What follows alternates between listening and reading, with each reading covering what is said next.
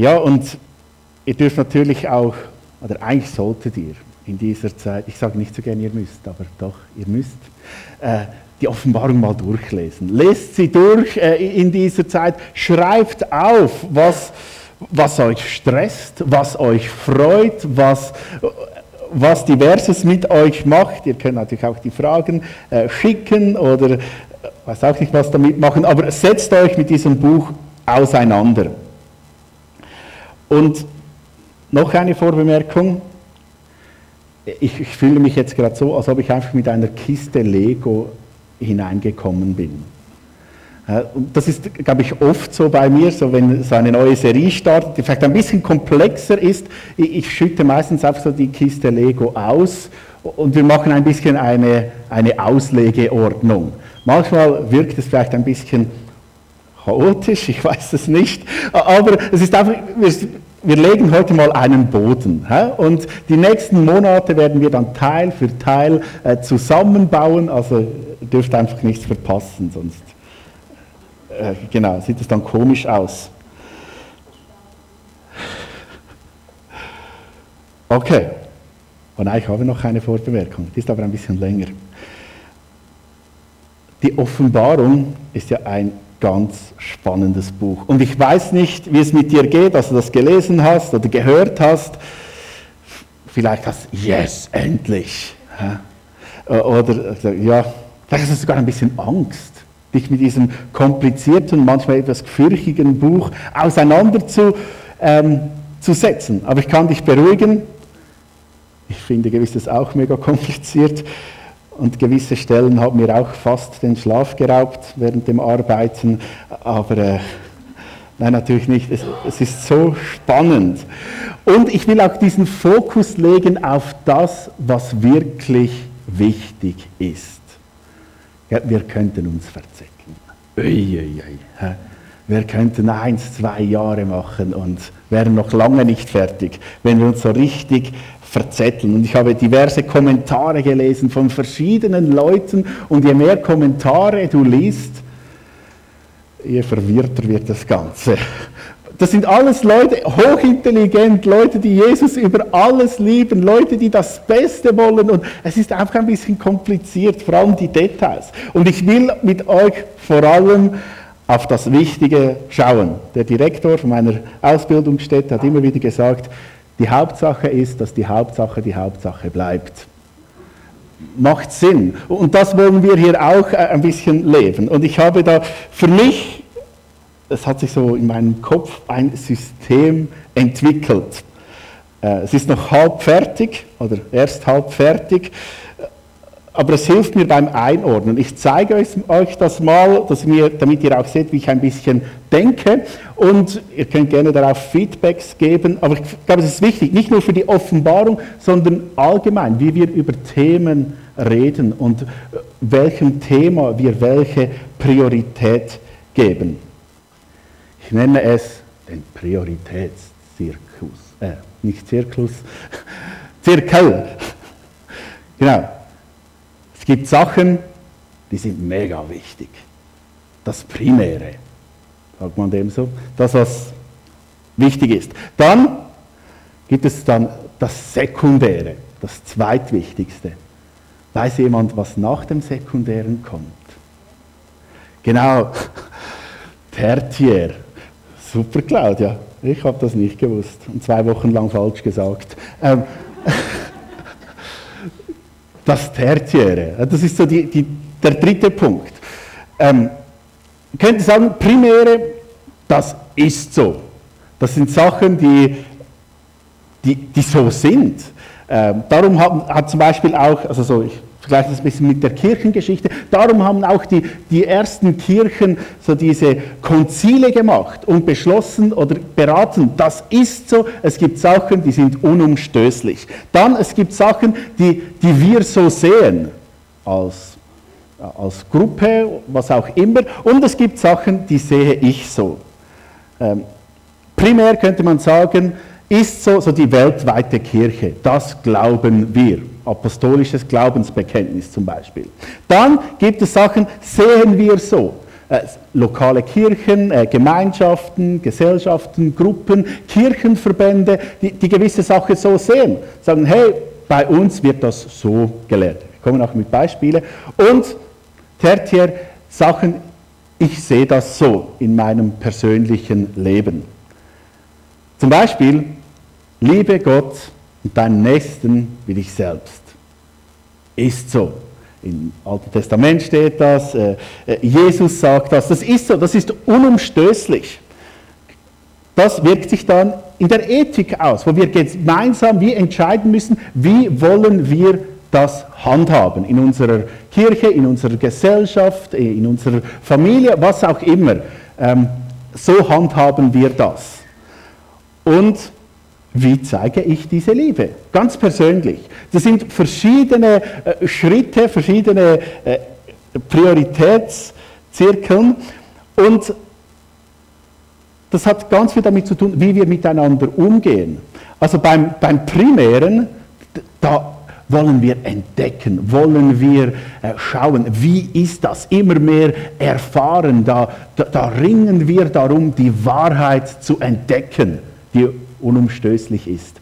Beim sekundären, da wollen wir schauen, hey, da wollen wir darum ringen, diskutieren, vielleicht sogar ein bisschen streiten. Wie sehen wir das? Wie wollen wir das in unserer Gesellschaft implizieren? Und beim dritten, da können wir darüber reden, aber da streiten wir nicht, weil es um das Persönliche geht. Zum Beispiel, wie wähle ich? Ist so ein Punkt, oder? Es hat alles damit zu tun, liebe Gott und deinen Nächsten wie dich selbst, das ist fest, oder? Aber wenn ich wähle, da haben wir wahrscheinlich diverse verschiedene Ansichten, wie das äh, nach unserem Verständnis am besten gemacht wird. Und die meisten Parteien in der Schweiz könnte man wahrscheinlich wählen, äh, wenn wir das betrachten, oder? Seid ihr noch dabei? Ist gut. Äh, ich finde es höchst spannend. Ich weiß nicht, ob ihr das auch spannend findet. Für mich gingen einige Lichter auf. Oder was steht in der Bibel? Wenn, wir glauben, dass es Gottes Wort ist, dann schauen wir, was steht da? Wir fügen nichts hinzu, wir nehmen nichts weg. Was steht da? Aber wir brauchen einen Verschlüssel. Wie verstehen wir die Bibel?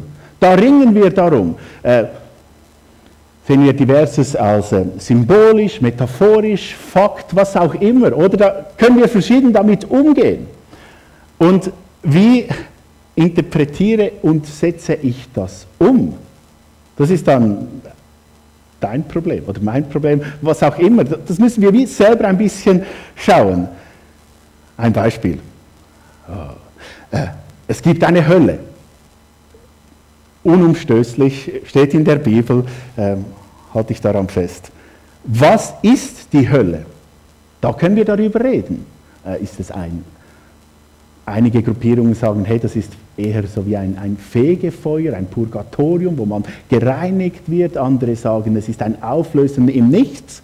Aber als Glaubensgemeinschaft muss man das vielleicht definieren. Und wie die Hölle dann ist, da gibt es jetzt x verschiedene Bilder, Meinungen. Hey, da, da lassen wir einander wie stehen. Offenbarung. Ja, das hat ja mit der Offenbarung zu tun, stimmt.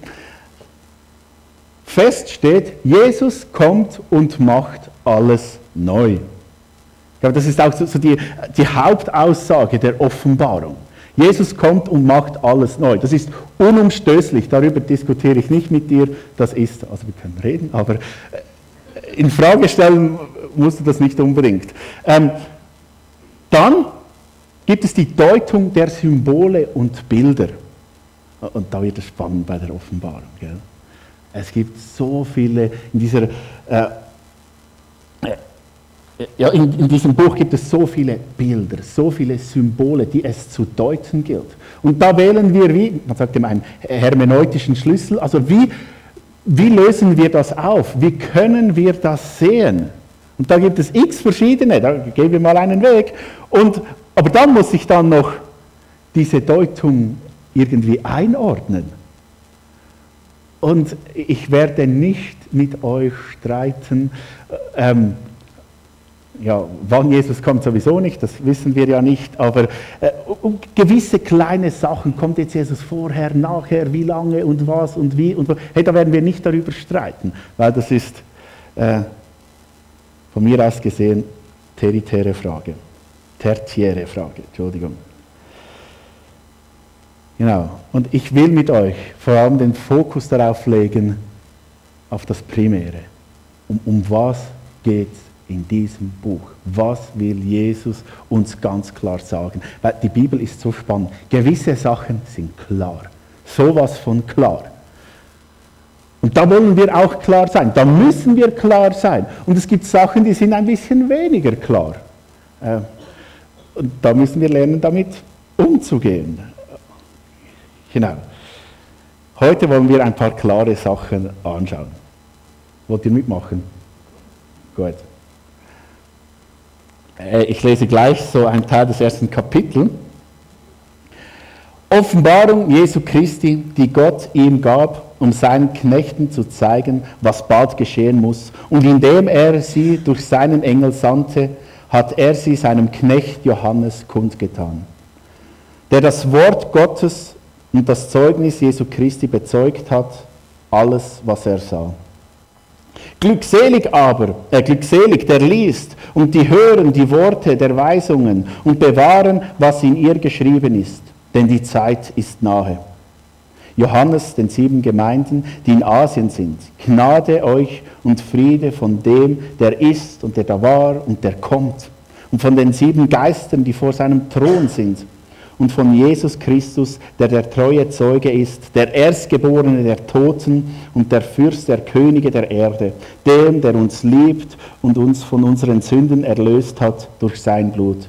Und uns gemacht hat zu einem Königtum von Priestern, seinem Gott und Vater. Ihm sei die Herrlichkeit und die Macht von Ewigkeit zu Ewigkeit. Amen. Siehe, er kommt mit den Wolken und jedes Auge wird ihn sehen, auch die, welche ihn durchstochen haben, und wehklagen werden seinetwegen alle Stämme der Erde. Ja, Amen. Ich bin das Alpha und das Omega, spricht der Herr, Gott, der ist und der war und der kommt, der Allmächtige. Die Einleitung wirkt für mich auch so, als ob Johannes die, die Kiste Lego ausleert und sagt, hey, oder es ist so der Buchrücken, äh, dass es da steht, so eine, eine knappe, kurze Zusammenfassung. Vielleicht zuerst, was ist eine Offenbarung? Johannes, der schrieb das ja in Griechisch, der nannte es Apokalypse. Denn ermutigend. He? Wenn ihr mehr wissen wollt, was eine Apokalypse ist, dann könnt ihr Dienstagabend vorbeikommen. Auf Deutsch bedeutet es so viel wie offenlegen oder etwas, was zugedeckt war, wieder aufdecken oder eben etwas offenbaren. Es geht darum, etwas zu zeigen, was verdeckt war. Und etwas vom Coolsten an dieser äh, Einleitung ist, glückselig, Vers 3. Also das Buch macht glücklich. Also all die, die Angst haben und so, uh, was passiert da? Hey, das Buch wird dich glücklich machen. Wir werden unseren Spaß haben in den nächsten drei Monaten. Wieso wird das Buch glücklich machen? Seht ihr es?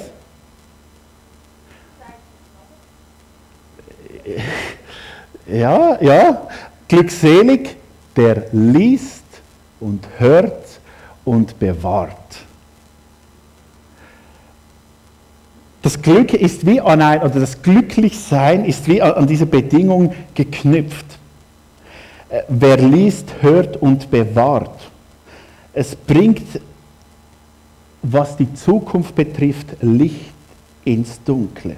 Und zwar das Licht von Jesus. Wir werden nicht glücklich, weil die Zeit nahe ist, oder zumindest so interpretiere ich das, sondern wir werden glücklich, wenn wir das Gehörte und Gelesene bewahren, denn damit werden wir ermutigt und befähigt und motiviert. Man könnte es so vergleichen. Stelle dir vor, du bist am Jassen. Wer jasst von euch ab und zu? Okay. Einige, nicht so viele. Stell dir vor, die letzte Runde. Du weißt, du bist so 25 Punkte vom Ziel entfernt, vom Sieg. Die anderen sind weit hinten. Du hast noch, du, bist, du musst spielen, du musst noch 25 Punkte machen und du hast noch drei Karten. Zwei Sechser oder so, hast nicht so schlau gespielt. Ähm, aber du hast Trumpfbauer. Wie viele Punkte gibt er? 20. Also du hast zwei Karten, die nichts taugen und der Bauer. Dir fehlen 25 Punkte. Wie setzt du diese Karte ein? Wann spielst du sie? Am Schluss. Warum am Schluss? Genau, der Letzte gibt fünf Punkte. Also du weißt, ich habe gewonnen. Ich habe gewonnen, wenn ich bis zum Schluss warte. Ich, ich bin der Sieger, es kann nichts mehr passieren, ich gewinne. Und in dieser Haltung können wir die Offenbarung lesen, können wir in die Zukunft gehen. Wir wissen, wir haben Trumpfbauer, wir haben Jesus. Er spielt das letzte Blatt. Das letzte Blatt gewinnt, hat die zusätzlichen Punkte und es ist aus. Und so können wir die Offenbarung lesen und so macht es Mut. So macht es Mut, bis am Ende dran zu bleiben, weil schlussendlich Jesus, der uns so fest liebt, Jesus hat uns unsere Sünden vergeben, er gehört zu uns und dieser Jesus, Vers 6 und 7, und dieser Jesus will mit uns zusammenarbeiten, will uns, er hat die Macht von Ewigkeit zu Ewigkeit. Und da steht da, dass, dass wir Priester von ihm sein können. Ein, ein Königtum, was er errichten, können wir Teil davon sein. Und das ist der Fokus der Offenbarung. Du und ich, wenn wir an Jesus glauben, wenn wir dieses, dieses Opfer von ihm angenommen haben, dann gehören wir dazu. Wir werden gewinnen. Wir werden gewinnen, wenn am Ende der Zeit das Gericht kommen wird. Warum ist die Gerichtsbotschaft gute Neuigkeiten? Gerichtsbotschaft ist darum eine gute, äh, gute Botschaft, weil Gerechtigkeit wiederhergestellt wird. Die Welt wieder zu, zu dem wird, wofür sie gedacht wurde. Gott wird alles wiederherstellen und das ist etwas Gutes. Wir sind also auf dem Weg zum perfekt Guten und Schönen. Manchmal dünkt es mich, dass, dass die Offenbarung gewisse Ähnlichkeit zu Psalm 23 hat. Psalm 23, der Herr ist mein Hirte. Dieses Bild vom, vom Hirten, der zu seiner Herde schaut, der mit seiner Herde durch das dunkle Tal des Todes geht. Und am anderen Ende die, die frische, grüne Auen, wo er tischt auf, er salbt mit Öl. Gott, wo schaut? Das ist die Geschichte der, der Offenbarung oder die primäre Geschichte der Offenbarung. Und jetzt, das ist so der, der, quasi der Buchrücken. Und jetzt passiert etwas. Ich wäre so gern dabei gewesen. Ich, Johannes, euer Bruder und Mitteilhaber an der Bedrängnis und dem Königtum und am Ausharren in Jesus, war auf der Insel, die Patmos genannt wird, um des Wortes Gottes und des Zeugnis Jesu willen. Ich war an dem Herrn, äh, ich war an des Herrn Tag im Geist und ich hörte hinter mir eine laute Stimme, wie von einer Posaune, die sprach, was siehst du? Schreibe in ein Buch und sende es an die sieben Gemeinden nach Ephesus, nach Smyrna, nach Pergamon, nach Thyatira und Sardes, nach Philadelphia und nach Laodicea. Also plötzlich Johannes war da verbannt auf dieser Insel allein und plötzlich kommt von hinten diese Stimme, der Auftrag von Jesus, schreibe auf. Eine Aufgabe der Kirche oder den Kirchen zu schreiben. Und was er sieht, das ist schön. Gut, vielleicht komisch, wenn man das Bild sieht. Und ich wandte mich um, um die, um die Stimme zu sehen, die mit mir redete. Und als ich mich umwandte, sah ich sieben goldene Leuchter. Und inmitten der Leuchter einen gleich einem Menschensohn, bekleidet mit einem bis zu den Füßen reichenden Gewand und an der Brust umgürtet mit einem goldenen Gürtel. Sein Haupt aber und die Haare waren weiß wie Wolle, wie Schnee und seine Augen wie Feuerflammen, seine Füße gleich glänzendem Erz, das glühten sie im Ofen und seine Stimme wie das Rauschen vieler Wasser. Und er hatte in seiner rechten Hand sieben Sterne und aus seinem Mund ging ein zweischneidiges, scharfes Schwert hervor und sein Angesicht war wie die Sonne leuchtete in ihrer Kraft. Ein spezielles Bild. Und wir werden vielen solchen Bildern begegnen, wenn wir gemeinsam diese Offenbarung anschauen. Die ganze Offenbarung, auch die ähm, Prophetien im Alten Testament und so, sind geprägt von Bildern, Symbolen, ähm, Geschichten die es zu deuten und interpretieren gilt. Und da sehen wir ganz viele Sachen. Jesus wird beschrieben in apokalyptischer Sprache, könnte man sagen. Äh, und die Schönheit von Jesus wird uns gezeigt.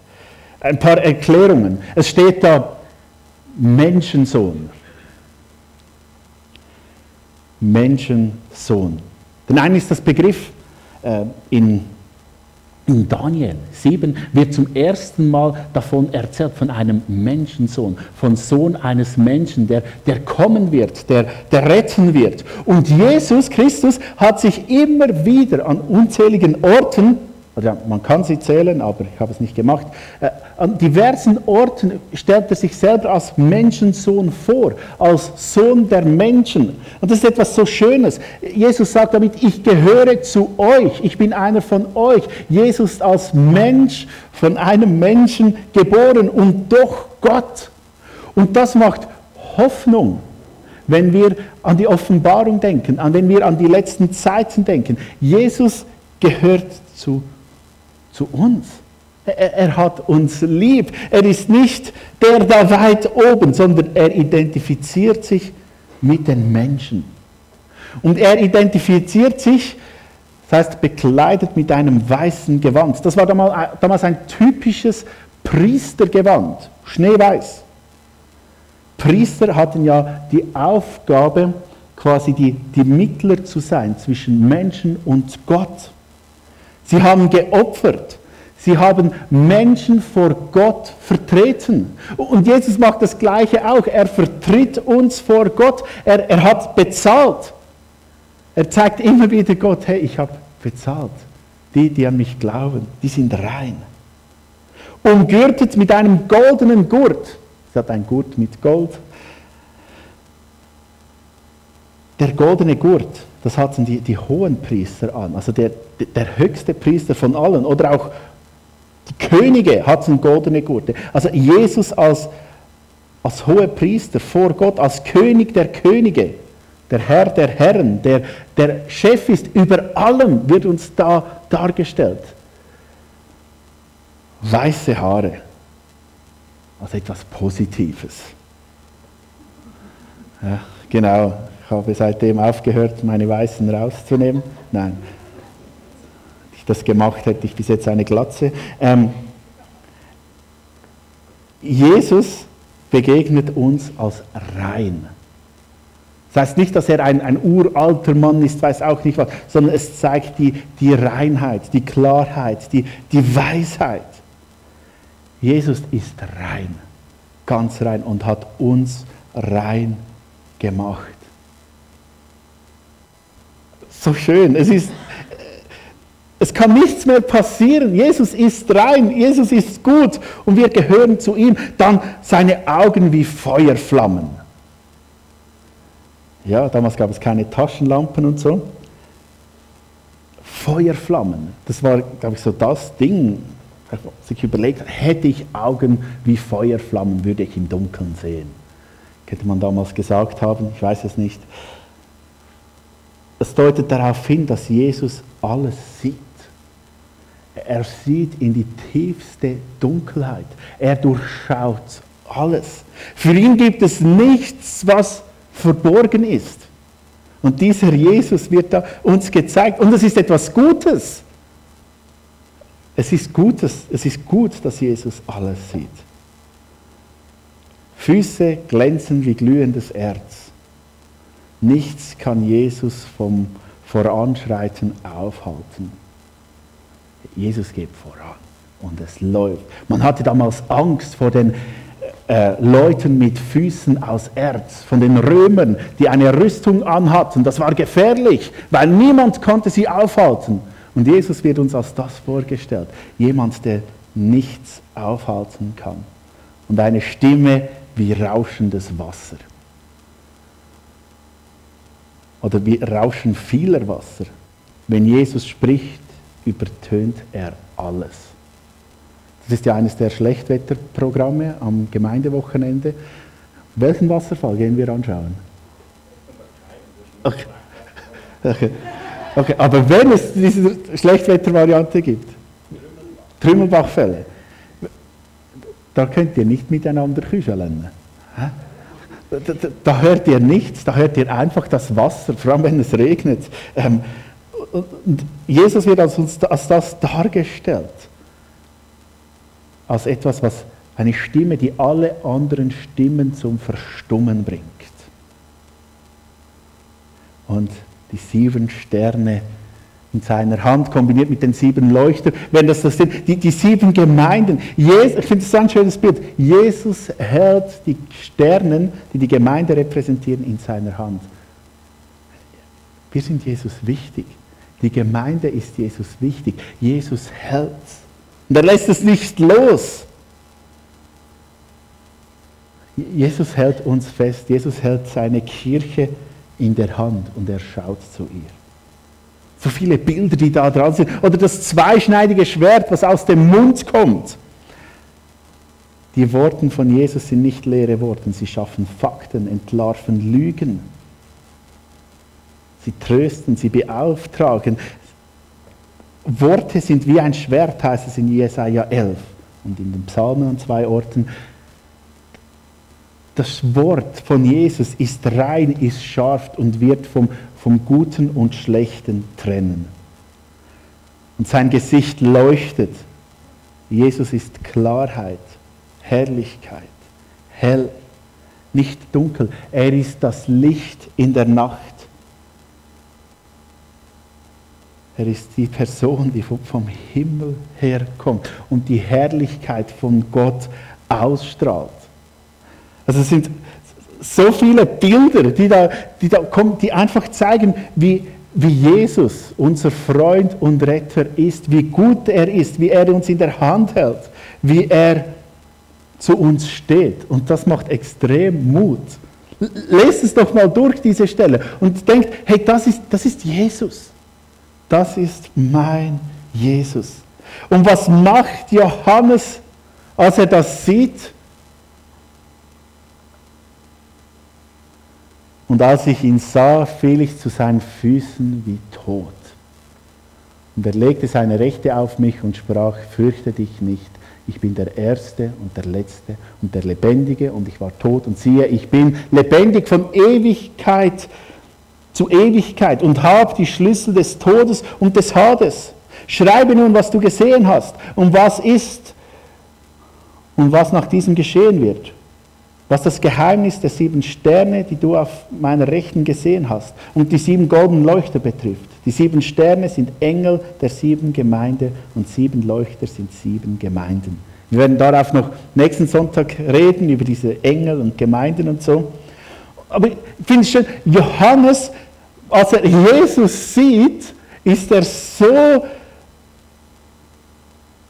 ich weiß nicht warum, er hat Angst, er ist überwältigt, er geht zu Boden, wie tot. Das ist Jesus. Und er erscheint mir. Und Schöne ist, Jesus sagt zu ihm, lebe. Du hast einen Auftrag, hab keine Angst. Jesus stellt sich ihm wieder vor, wer er ist. Er sagt, hey, ich bin der, der Ewige. Ich habe den Schlüssel zum Reich der Toten. Ich bin Herr über alles. Und ich bin Herr über alles, was geschehen wird. Ich habe alles im Griff, vertraue und lebe. Jesus ist der, der das Leben schenkt. Und was ändert das im Leben von einem Jünger? Von jemandem, der Jesus liebt? Was ändert es? Oder was, was bringt es, das zu wissen, wie und wer Jesus ist? Dass er alles im Griff hat. Ich glaube, ein ganz wichtiger Punkt ist, das Leben ist nicht mehr geprägt von der Angst, von der Zukunft, auch nicht von der Apokalypse, sondern das Leben ist geprägt von der Hoffnung zu Jesus hin. Geprägt von der Zuversicht und von der Freude davon, dass alles neu wird. Dass die Welt nicht aus den Fugen gerät, sondern Jesus alles im Griff hat. Und manchmal ist es brutal schwierig. Wahrscheinlich kennst du es.